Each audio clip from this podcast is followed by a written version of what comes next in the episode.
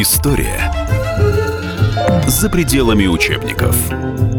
На радио «Комсомольская правда». Здравствуйте, уважаемые радиослушатели. У микрофона Евгений Сазонов. А в гостях у нас историк Алексей Юдин, советник генерального директора библиотеки иностранной литературы. Здравствуйте. Здравствуйте. И поговорим мы с одной стороны, об истории, а с другой стороны, о кинематографе. Дело в том, что на экраны вышел фильм «Дуэлянт». Справка на радио «Комсомольская правда». Фильм «Дуэлянт» об авантюристе, который участвует в чужих поединках за деньги. Хладнокровно наводя револьвер на противника, он убивает без сожаления и всегда выходит победителем. Прежде чем приступить к работе, постановщик «Дуэлянта» Алексей Мизгирев прочитал несколько дуэльных кодексов, зарубежных и русский, который, кстати, был издан в 1910 году, когда смертельные поединки были уже запрещены. Мизгирев уцепился за слово «замена». Он не знал, что за участника дуэли мог стреляться кто-то другой. Этот нюанс из дуэльного кодекса и стал для режиссера отправной точкой. С Алексеем Викторовичем мы решили поговорить как со специалистом, а, насколько а, вот эта история, история э, дуэли, история таких дуэлянтов, она могла быть в реальности. И вообще поговорить о дуэлях как о с одной стороны, может быть, каком-то спорте, в кавычках, да, с другой стороны, как о единственном варианте решения вопросов чести, ну а в-третьих, вообще о той сфере, о которой мы, к сожалению, а может быть и к счастью, мало что знаем. Вот, Алексей Викторович, первый вопрос у меня сразу э, в связи с этим фильмом. Мог ли другой человек э, выступить в роли дуэлянта, защищая его честь? Да, безусловно, мог. Смотрите, какие, да, э, были особенности дуэлей. Ну, вы меня назвали специалистом, могу сказать сразу же, да, я не секундант, я не бритер, я имею к этому, ну, такое, скажем, да, вот гуманитарное отношение. Я историк, я это изучаю. То есть на шпагах мы драться не будем сегодня? Так, посмотрим, посмотрим, как пойдет, да. А, вот, то есть выбор оружия, вот вы сейчас тоже очень э, правильно, да, отметили шпаги или огнестрельное оружие. Но вот вы перечислили, да, вот такие критерии, по которым могла состояться дуэль. Честь на первом месте, слава, возможно, но деньги – это точно не про дуэли. То есть деньги дуэлями не зарабатывали? Нет. Что э, меня озадачило, вот когда я увидел афишу этого фильма, почему-то на главном герое кераса, не кераса, какой-то наплечник, то есть что-то защищающее. Вот а... по дуэльному кодексу это было категорически запрещено. Почему он в керасе? Да, вот э, там в некоторых э, местах он использует, э, скажем так, средства индивидуальной защиты, чтобы mm-hmm. остаться живым. То, а, есть, то есть он тот, тот профи, который не только возвращает честь, достоинство, но и работает за деньги. Да, он и работает за Тогда деньги. понятно. Насколько дуэли а, были популярны а, в дореволюционной России – и насколько это было э, законно? Ага, отличный вопрос. Смотрите, да, про дуэли. Во-первых, популярно среди кого? Ну, видимо, среди высшего общества. Ну, Офицеры. выше не выше, но подразумевалось привилегированное сословие, то есть дворянство. А, не было долгое время дуэльных кодексов. Первый дуэльный кодекс у нас появляется в 1908 году. Так ну и потом поздно. пересдается, да. 19 век, конечно, опирался на какие-то традиции, преимущественно западноевропейские, отечественных не было традиций, они формировались спонтанно, это, скорее всего, были такие обычаи. Ну, вспомни Евгения Онегина, да, что там Ленский по каким-то, вот там что-то вспоминает. Александр Пушкин, Евгений Онегин. Весь вечер Ленский был рассеян, то молчалив, то весел вновь, но тот, кто музою взлелеен, всегда таков. На хмуре бровь садился он за клавикорды и брал на них одни аккорды. Домой приехав, пистолеты он осмотрел. Потом вложил опять их в ящик и, раздетый при свечке, Шиллера открыл. Но мысль одна его объемлет. В нем сердце грустное не дремлет. С неизъяснимой красой он видит Ольгу пред собой.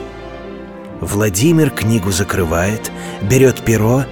Его стихи полны любовной чепухи, звучат и льются. Их читает он вслух в лирическом жару, как Дельвик пьяный, на Перу. Многие э, дуэли вообще конструировались по литературным образцам. Так, а что там было у Тургенева-то, да? Как Кирсану с Базаровым там разрешали? А, давайте прочтем, господа, а потом уже стреляться. Иван Тургенев. Отцы и дети. «Мы сейчас скажем несколько слов об условиях нашей дуэли», — промолвил Кирсанов. «Но сперва я желал бы узнать, считаете ли вы нужным прибегнуть к формальности небольшой ссоры, которая могла бы служить предлогом моему вызову». «Нет, лучше без формальностей», — заявил Базаров. «Я сам так думаю. Полагаю также неуместным вникать в настоящие причины нашего столкновения. Мы друг друга терпеть не можем. Чего же больше?» «Чего же больше?» Повторил иронически Базаров. Что же касается до самых условий поединка, то так как у нас секундантов не будет, ибо где же их взять? Именно, где их взять? То я имею честь предложить вам следующее. Драться завтра рано, положим, в 6 часов. За рощей, на пистолетах. Барьер в 10 шагах. В 10 шагах? Это так. Мы на это расстояние ненавидим друг друга. Стрелять два раза. А на всякий случай каждому положить себе в карман письмецо, в котором он сам обвинит себя в своей кончине. Павел Петрович вышел, а Базаров постоял перед дверью и вдруг воскликнул. «Фу ты черт, как красиво и как глупо! Экую мы комедию отломали, ученые собаки так на задних лапах танцуют. А отказать было невозможно, ведь он меня чего доброго ударил бы. И тогда Базаров побледнел при одной этой мысли. Вся его гордость так и поднялась на дыбы. Тогда пришлось бы задушить его, как котенка. Если брали пример с литературных героев, означает ли это, что для дуэлянтов это было всего лишь развлечением?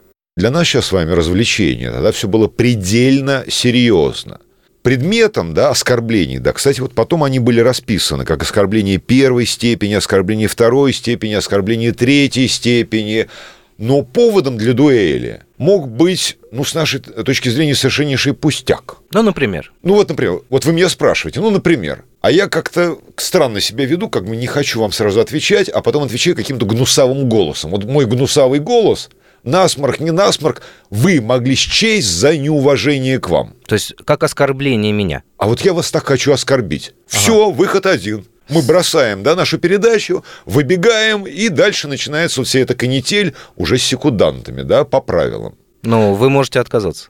А тогда это страшнейшая потеря собственной чести и достоинства. То есть Нельзя. идти на мировую, да, это значит идти на сделку с собственной честью. А честь не позволяет никаких сделок.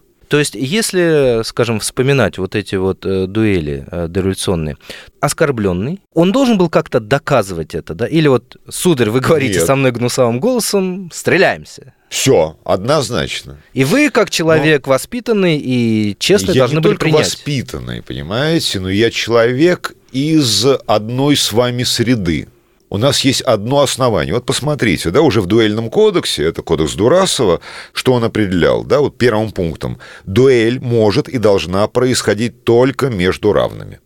Вот сейчас не очень понятно в этой студии, насколько мы с вами равны. Ну, как люди с учеными степенями. Вы кандидат наук? Да. Я кандидат. А, все, отлично. Стреляться, однозначно. Да, ну тогда ни на каких кандидатов внимания, конечно, не обращали. Да? Они могли быть только дворянами. Смотрите, дальше, десятый пункт, да, смотрим. Между разночинцами дуэль возможна, возможно, но является аномалией, не отвечая своему назначению. То есть смысл дуэли между разночинцами потерян, потому что они не дворяне. У них нет вот этого понятия, прирожденного понятия и права на честь. Сложно. Да, но это российский дуэльный кодекс, довольно поздний, да, как мы уже сказали, это начало 20 века. Во Франции, в принципе, ну, это было возможно. Известный случай начала XIX века. Это, соответственно, заграничный поход русской армии. Один из офицеров немножко заигрался, был вызван на дуэль, а человек оказался, ну, мещанином, да, и он сказал, знаете, ну как это возможно, я с лавочниками не стреляюсь. Мы прервемся на рекламу, а потом продолжим разговор о дуэлях.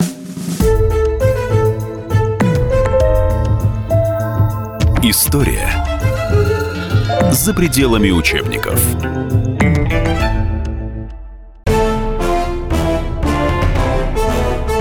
Товарищи солдаты и офицеры российской армии. Полковник Баронец разрешает обратиться. Звоните и задавайте накопившиеся вопросы. Угроза НАТО, жилье для военнослужащих и перевооружение России.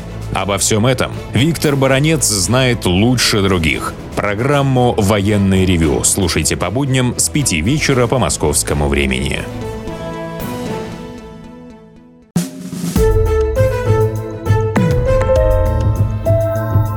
История за пределами учебников. На радио «Комсомольская правда». В эфире Евгений Сазонов. В гостях у нас историк Алексей Юдин, советник генерального директора библиотеки иностранной литературы. Э, говорим мы о дуэлях э, в связи с премьерой фильма «Дуэлянт».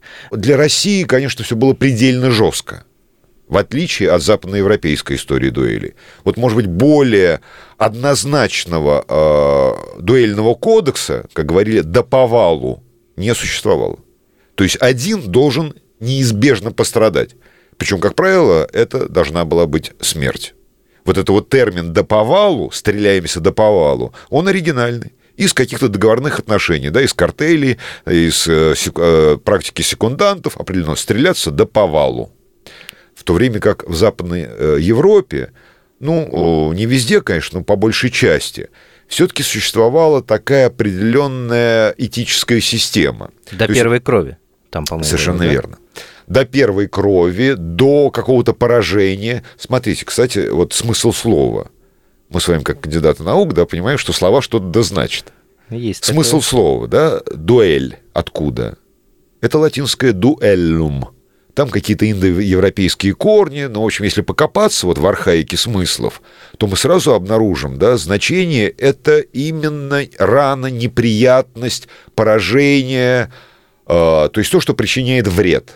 Дуэлона, да, кстати, римская богиня войны. Да, да, да, да. Вот. То, то есть слово поединок кажется похожим, да, дуэль, дуэ, там два, но это немножко про другое. Насколько государство преследовало тех, кто занимался дуэлями, и насколько оно сквозь пальцы смотрело на защиту чести? Вот вы очень точно сейчас определили отношение государства, тогдашнего, да, государства к практике дуэлей.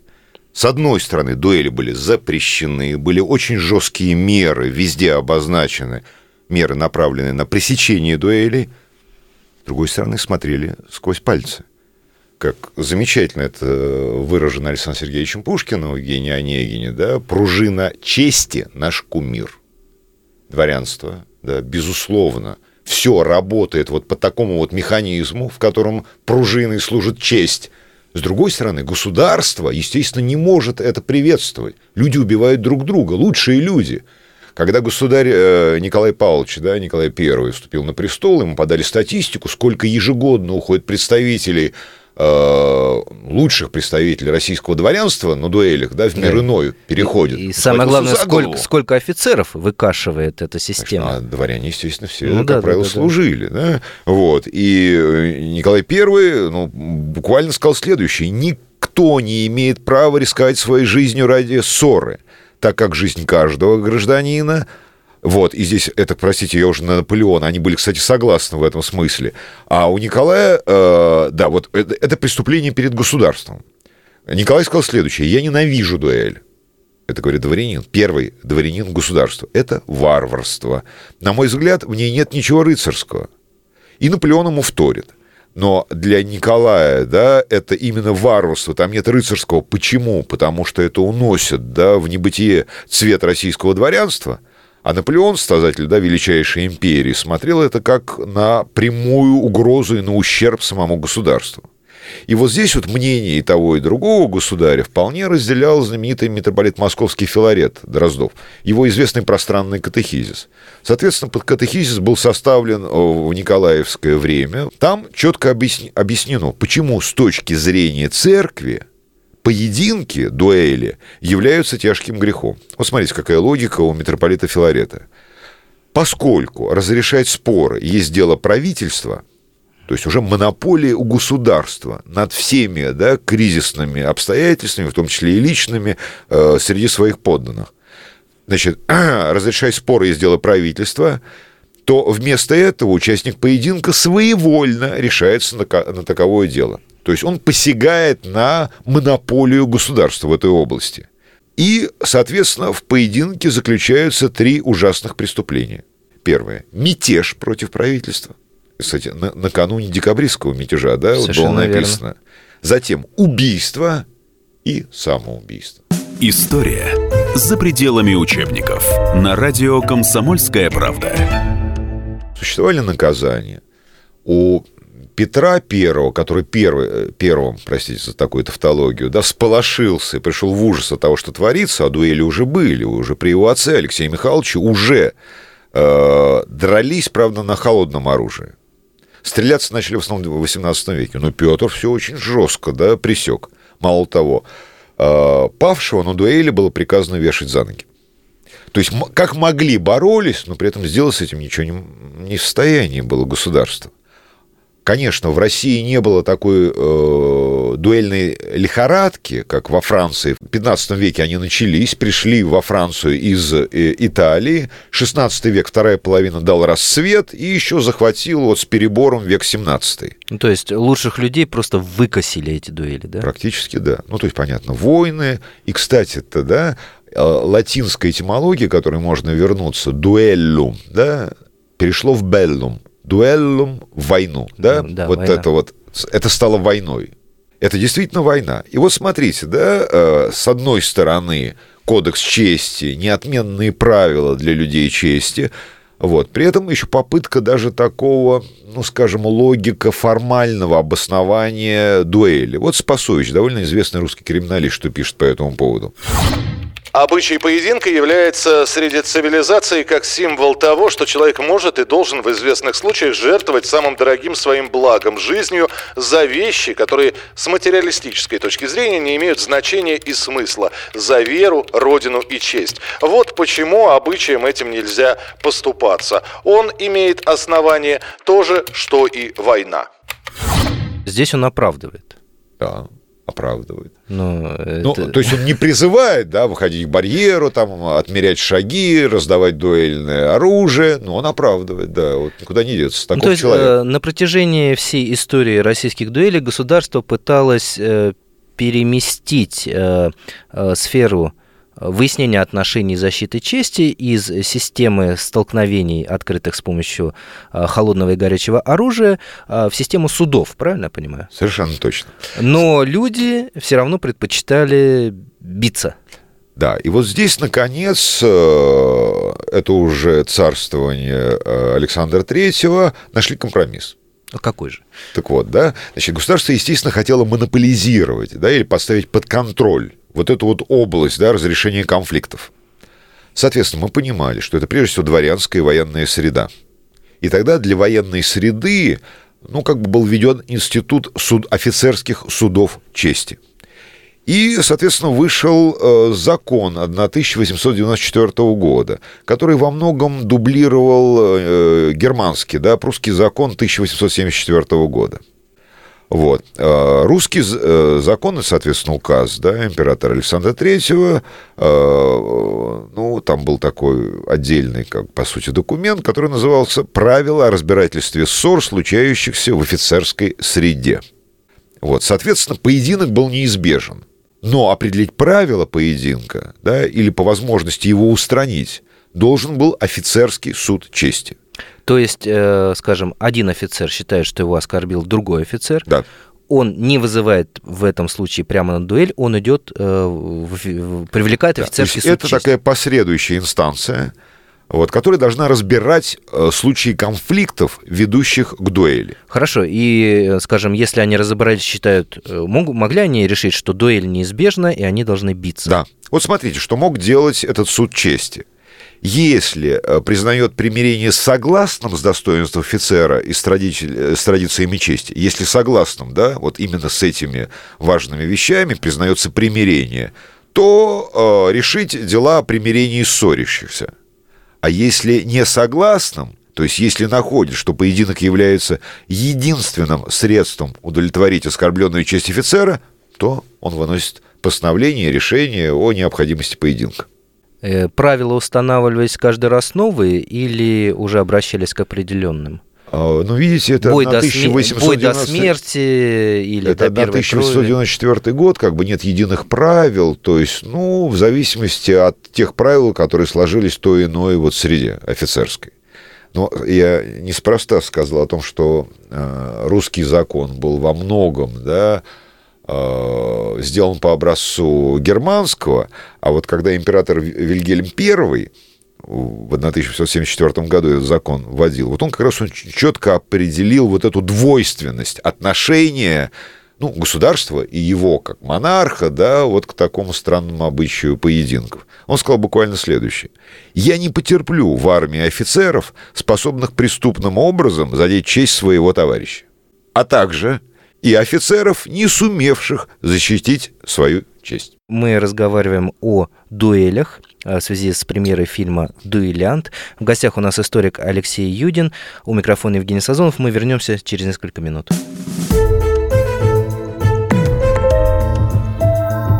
История за пределами учебников. Разгадать планы Владимира Путина не под силу даже западным спецслужбам, но я, Эдвард Чесноков, знаю, чего хочет наш президент на самом деле. Каждый четверг вместе с вами в прямом эфире разгадываем мотив очередного поступка Путина. О чем думает и что планирует Владимир Владимирович. Слушайте и звоните в программу «Вождь» по четвергам в 20.05. Время московское.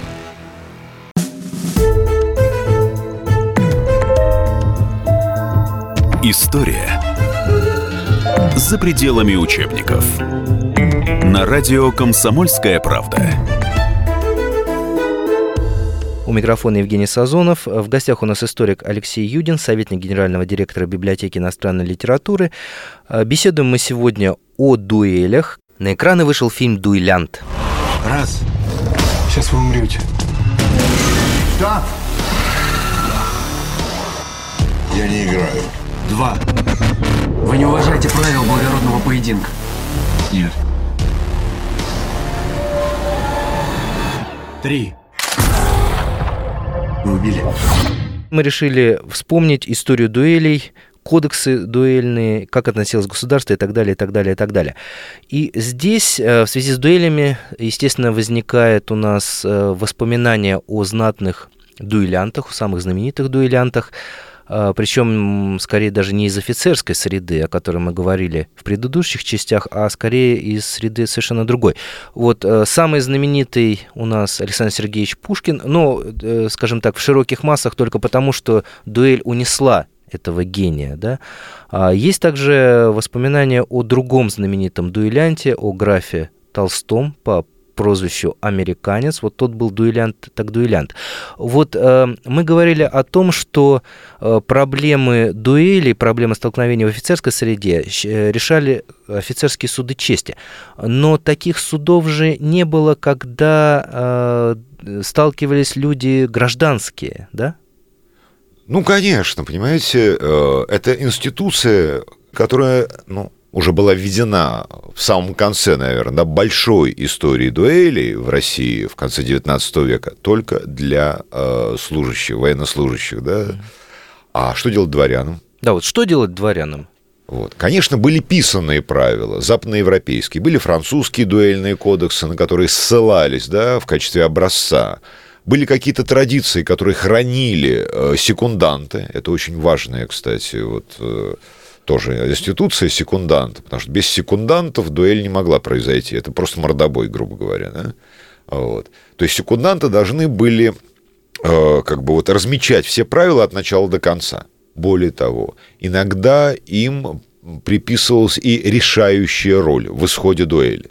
То есть по одним правилам дуэль могла бы завершиться, а секунданты говорили, нет, это противоправил, давайте дальше продолжать. То есть они могли даже искусственно э, как бы, да, спровоцировать исход поединка да, и привести вот к такому вот э, плачевному результату. Мы э, стали говорить о знаменитых дуэлянтах. Кстати, у Пушкина зафиксировано 29 э, по крайней мере, случаев причастности к дуэлям, так аккуратно я да, говорю, то есть осуществившихся, не осуществившихся. Финал на Черной речке, да, это действительно финал. Лермонтов тоже великий дуэлянт. Да и все были дуэлянтами. Но при этом были не просто дуэлянты, а были бритеры. Вот Федор Толстой американец – это классический пример бритера. Вот давайте объясним э, радиослушателям, которые далеки от этих Забияка, историй. то есть. Забияка, который специально... Провоцировал дуэли. Потому что он хорошо Иначе стрелял, да? Ну и Пушкин отлично стрелял, да, с 10 шагов попадал в карточного туза. Он бритером меткий был стрелок. Бритером он не был. Притером не был. И вот как раз э, дуэли с Федором Толстым у них не произошла. Было замерение. Были такие случаи замерения. Я не знаю, какие обстоятельства, разные есть свидетельства на сей счет.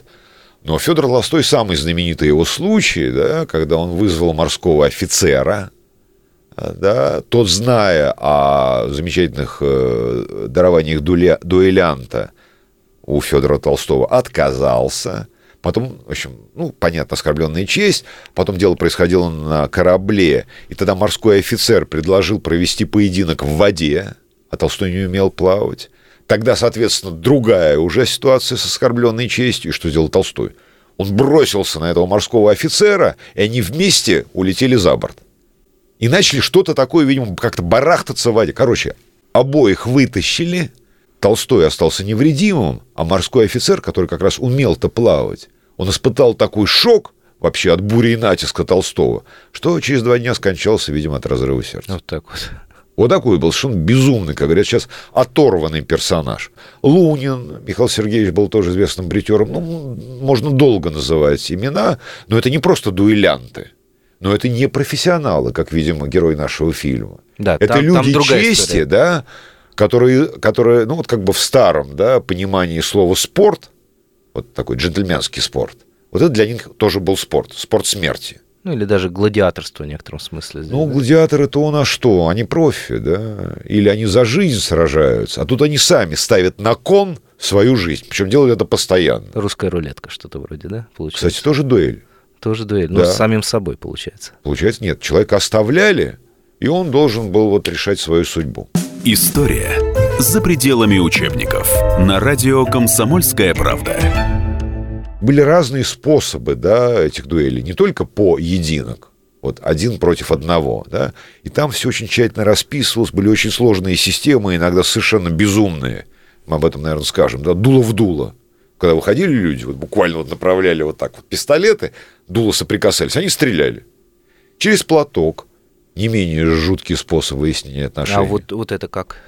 Ну вот у вас есть платок? Нет. Ну, у меня нет, к сожалению, да. Сейчас все какие-то салфеточки, Да, клинокс, а только да, одноразовые, да. белиберда, да. То есть брался мужской платок, ну, это 40 примерно на 45, да, Так. сантиметров. Может быть, и больше. Ну, вот как-то так, да. Ага. Мы его берем с вами за диагональ, растягивая, держимся левыми э, руками нашими. да. В правой руке у нас пистолеты. Так. Вот мы стоим, и вот на таком расстоянии мы стреляем друг друга, практически в упор. Но это же верная смерть. Но только од- одного из нас. Почему? Потому что два, пистолет это два, но заряжен только один. Ах, вот оно. что. То есть об этом знали. То есть люди, которые шли на эту дуэль, они сразу же определяли вот формат, как мы сейчас говорим, дуэли. Секунданты заряжали один из пистолетов, но никто из дуэлянтов не знал, не знал, какой именно пистолет заряжен. То есть наше привычное представление о дуэли как о э, поеди- честном поединке двух людей, оно здесь претерпевает множество Простите, а что здесь вариантов. нечестного? Но здесь слепой... э, ну, все-таки здесь Всё че- слепой Вот случай. исходя, стоп, исходя из представлений о чести, да, хотя мы с вами кандидаты наук, но все-таки у нас там какие-то другие правила игры, да? Мы Ну по да. науке все пытаемся с вами. Мы да? найдем примирение. А, это понятно, да. Вот, но это именно вот э, честность абсолютная. Никто не знает. То есть они знают, что один из них умрет, и они оба согласны на то, что один из них умрет. Ну, кто они не знают, а умрет точно. Вот. Это не только до повалу, до верной смерти. А определяют, да, это только судьба. То есть, ну, вот как мы знаем, да, были э, вот эти вот испытания, да, средневековые огнем Ордалии. То же самое. Вот. Были разные способы вот такого рода проверки, где решает ну, Бог, судьба, рок, но не человек. И вот через платок это точно. Ну что, э, мы не попадем друг друга на таком расстоянии? Да, конечно, попадем. А вот кто из нас умрет, решит рок, судьба, бог там и так далее. Ну, не знаю, вспоминая трагичную гибель Александра Сергеевича, здесь, конечно, тоже и рок, и слепой случай, но честное имя он, конечно, защитил, но ценой своей жизни. И... Да, безусловно. И там очень сложные обстоятельства, и э, ну, обстоятельства личные Пушкина, реальные угрозы, которые исходила от Дантеса. Конечно, это была провокация. Ну, это было... Пушкин поддался Вообще на провокацию. Есть, э, вот я говорю... Вел себя как отмеч... Вообще он вел себя иногда очень странно. Это отмечали его друзья. Ну, человек экспрессивный. Еще со времен э, лицея он как-то провоцировал, как-то вот они, рж, ржет как лошадь он там, да, вот. Характер у него был очень буйный, иногда он просто терял самообладание. А плюс провокации, понятие о чести, которое, безусловно, вот в этот момент будет поражена, ну, приводило к одному. Все, стреляться и ничего больше. Не, ну, То есть жалко безумно, жалко катастрофа, безумно, да? Абсолютно верно. То есть, на самом деле, для нас с вами, наверное, и вообще для всего русского пути культурного, это катастрофа. Но, с другой стороны, это была вот по обстоятельствам времени абсолютная неизбежность. Ну, скажем, вот возвращаясь к Пушкину, э, его гибель, э, э, это он защитил честь супруги и своей семьи, вот положив на алтарь свою жизнь.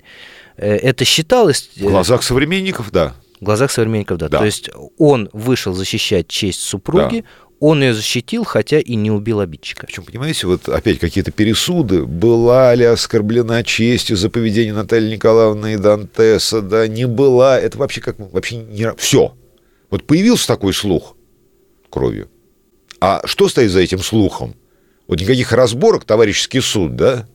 Ну, как в советские времена, да, или какие-то, кстати, товарищеский суд из офицерского, безусловно. Ну, не да, важно. да, да, да. Да, никаких вот таких разборок, то есть действительно ли данный случай и слухи о нем являются основанием и поводом для дуэли, вот об этом разговор не мог идти. Все. Причем, надо сказать, что да, причем Дантес повел себя достаточно корректно. На поединке там упал же пистолет в снег, и замена, Дантес на это пошел. А мог бы и не пойти.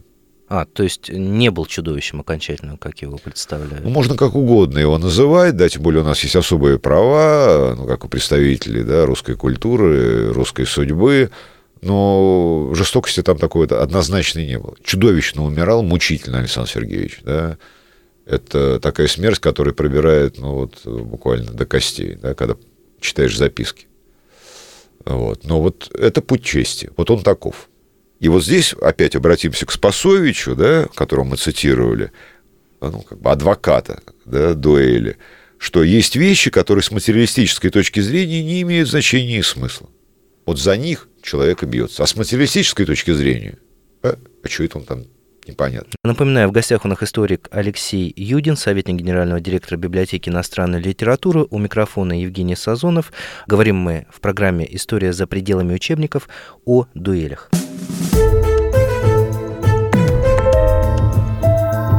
История за пределами учебников. И сошлись они в чистом поле, и начали они биться. Каждый за свою правду. И не было в той битве ни правых, ни виноватых. Звон стали. Крики поверженных. Самый беспощадный проект радио «Комсомольская правда». Радио «Рубка». Столкновение взглядов, убеждений и принципов. У гостей в студии всегда полярные мнения. Слушатели участвуют и голосуют. Нам есть о чем поспорить. Остро, жестко, жестоко. Программу «Радио Рубка» слушайте на радио «Комсомольская правда». Каждую среду в 18.05 по московскому времени.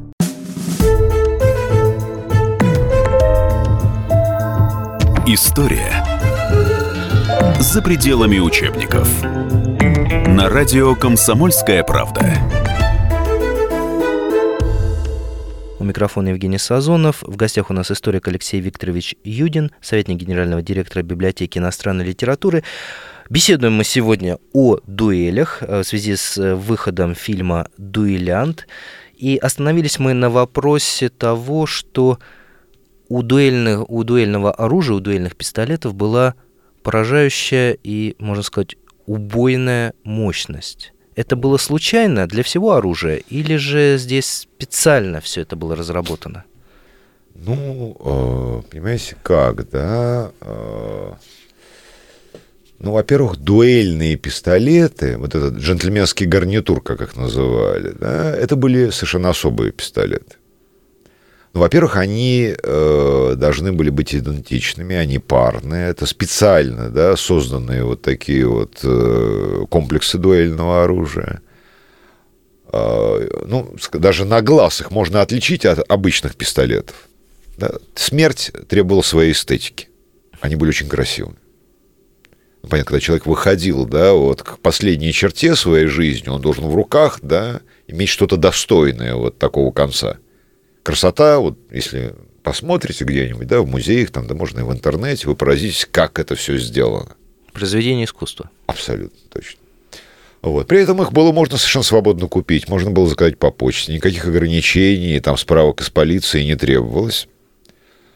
А, а, при этом а, ну, какие-то дуэльные пистолеты переходили, ну, грубо говоря, из рук в руки, да, там всего секундантов или в семье хранились, а вот где-то по каким-то особым случаям можно было заказать. По поводу поражающей силы. Ну вот был произведен такой эксперимент, когда расследовали обстоятельства дуэли Лермонтова с Мартыновым. И сравнили э, поражающую силу вот тех дуэльных пистолетов, ну, с наиболее современным оружием того времени, середины где-то прошлого века, пистолетом ТТ. Практически равнозначно. Да вы что, да. настолько сильно? Ха, так представьте себе, пули, да? Пуля у нас где-то э, диаметром, э, ну, в общем, короче, 12-15 э, миллиметров. Ну, или 10-12, нет, 10-12. Это у. А по весу, да, где-то, ну, больше 10 грамм. Ну, Полетал со страшной силой. Пробивал там, я не знаю, сколько дощечек. Ну, в общем, все, вот, практически идентичное современному оружию. И представляете, что она производила с человеческим телом? Разносила в клочья. Причем как стрелялись, да? То есть правила дуэли, вот как бы мы сейчас сказали, формат дуэли вот, был ну, достаточно своеобразным. И это как раз определялось вот этими э, степенями оскорблений. Вот давайте поговорим о степенях оскорблений. Да. Первая, вторая, третья степень. Третья, да? Ага. Ну вот у нас есть некая фиксация в дуэльном кодексе, вот Дурасова, это 1608 год. Значит, что такое оскорбление первой степени? Это оскорбления, направленные против самолюбия, но не затрагивающие честь. Там mm-hmm. написано нарушение вежливости. То есть это самое легкое. Вот то, о чем мы говорили в первой части нашей беседы. Да. Э, вы вот говорите как-то я на вас косо посмотрел, гнусаво вам ответил, или не, ну, как бы без соблюдения всех церемоний, да? Ага. Вот э, не, я вашу честь напрямую не затронул, однако самолюбие, ой-ой-ой, как Оскорбление второй степени. Более, более жесткое, да? Да, да, да, да, да. Мы идем по возрастающей. Это оскорбления, направленные против чести или достоинства лица, дефамация, оскорбительные жесты, не переходящие в область оскорбления действия. Ага. То есть я вот, мы сейчас говорим, нас не видят, да, радиослушатели. Я вам что-то такое показал. Угу. Не а вы сочли это оскорблением. Так. Все, достойный повод для дуэли. Вторая Но действием ну, кроме как жестом, да, жест в данном случае это не действие. То есть ваша честь затронута моим жестом, какой-то дефамацией, да, как здесь сказано. Но э, я еще не добрался до сути. Угу. А вот самое-самое, да, это третья степень. Читаем. Оскорбление действием есть реально выраженное агрессивное действие одного лица по отношению к другому. Для наличности оскорбления действием необходимо прикосновение или попытка к тому, обнаруженное и неисполненное лишь по непредвиденным и независящим от оскорбителя обстоятельствам. В общем, короче, тут уже надо действовать. Я не знаю, удар, затрещина, пощечина, конечно. Вот пощечина – все. Это уже чистое действие. А вот когда бросали перчатку, это тоже как бы а, формат действия, а смотрите, да? да, вот как э, вот э, бросание камня, ага. да, бросание перчатки. То есть это не я. Я-то ее бросил, но тебя ударил камень, а, а ну не да. я. А перчатка, ну, она тебя не ударяет, не обязательно попадает тебе там в щеку или куда-то, да? Она может просто лечь к твоим ногам. То есть это вот действие или не действие, это еще большой вопрос. История за пределами учебников. На радио «Комсомольская правда». Соответственно, этим трем степеням и определялись правила дуэли. То есть, такое правило, да? То есть, э, это выбор оружия, да? Затем определялся сам формат дуэли, как это происходит. И, наконец, третье, самое жесткое, это расстояние. Ну, скажем, вот для первой степени. Ну, первую еще можно привести к какому-то примирению, да, еще тут возможны разговоры, возможно, да. Ну, предположим, определим, что вот у нас там расстояние там в 50 или в 60 шагов, у нас расстояние между барьерами 25 шагов, и вот мы сходимся. А мы можем даже не на огнестрельном оружии, мы можем на холодном оружии. Но в России дуэли на саблях, шпагах, рапирах, палашах и так далее были, кстати, не очень популярны.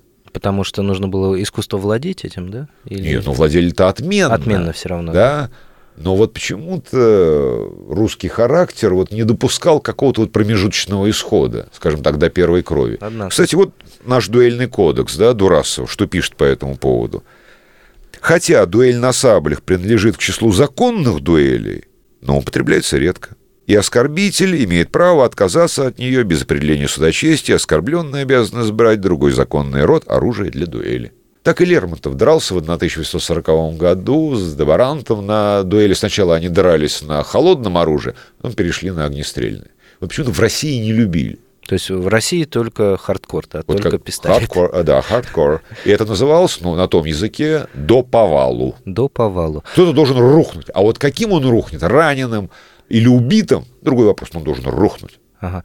А вторая степень оскорбления. Здесь было более жесткие правила, да? Да, по, по возрастающей. То есть, скорее всего, ну что, ужесточить правила э, по формату можем, да, ближе-ближе. Например, там у нас было 25 шагов, а здесь 10 или 15. Ага. Вообще были случаи 6 шагов.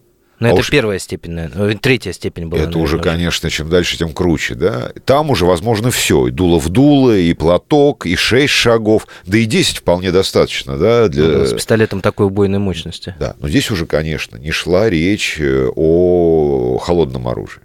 Это только вот стреляться, однозначно стреляться. То есть, смотрите, это именно оскорбленная сторона могла диктовать эти условия в зависимости от степени оскорбления.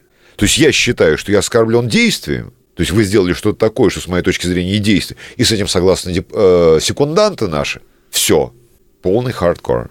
Хорошо, возвращаясь э, к премьере фильма «Дуэлянт», э, к истории человека, который дрался на дуэлях за других людей.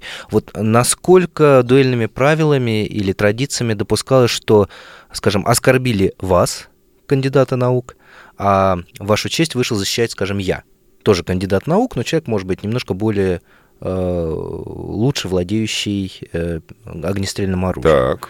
Вот насколько тогда это было возможно, как в фильме? в принципе, возможны. У того же Федора Толстого, да, Рекомова американцам вот такой случай зафиксирован, когда его приятель попал в такую ситуацию. А вот, тот играл в карты. Ну, в общем, короче, он говорит, ну, подожди, подожди, доигрывай, а я сейчас отлучусь. Съездил, быстренько укокошил его да, оскорбителя, вернулся, говорит, ну все, играй дальше, все нормально. Я все сделал. Но, Но это бритер. Да. А простите, вот повод для дуэли оскорбление чести женщины. Нет, ну с женщиной понятно. А женщин... что понятно, женщины? Ну, э, за нее тоже выйдет... дрались. А, даже так? Дрались. Известный случай, это Владислав Фелицанович Ходосевич, Мариэта Шагинян, там вызывает на дуэль, а он говорит, с барышнями я не дерусь. А вот во Франции дрались. Были такие случаи, э, вот такой смешанной, да, гендерной дуэли. Мужчина с женщиной. 20 век вообще снимает проблематику чести и способы разрешения конфликта на этой почве. Да, честь уходит на второй план, на первый план Совершенно. выходят деньги. Деньги. В гостях у нас был историк Алексей Юдин, советник генерального директора библиотеки иностранной литературы. У микрофона был Евгений Сазонов. А, беседовали мы о дуэлях, о дуэльных кодексах в связи с премьерой фильма «Дуэлянт». Что в этом фильме правда, что неправда после нашей программы вы сможете узнать сами, посмотрев этот фильм.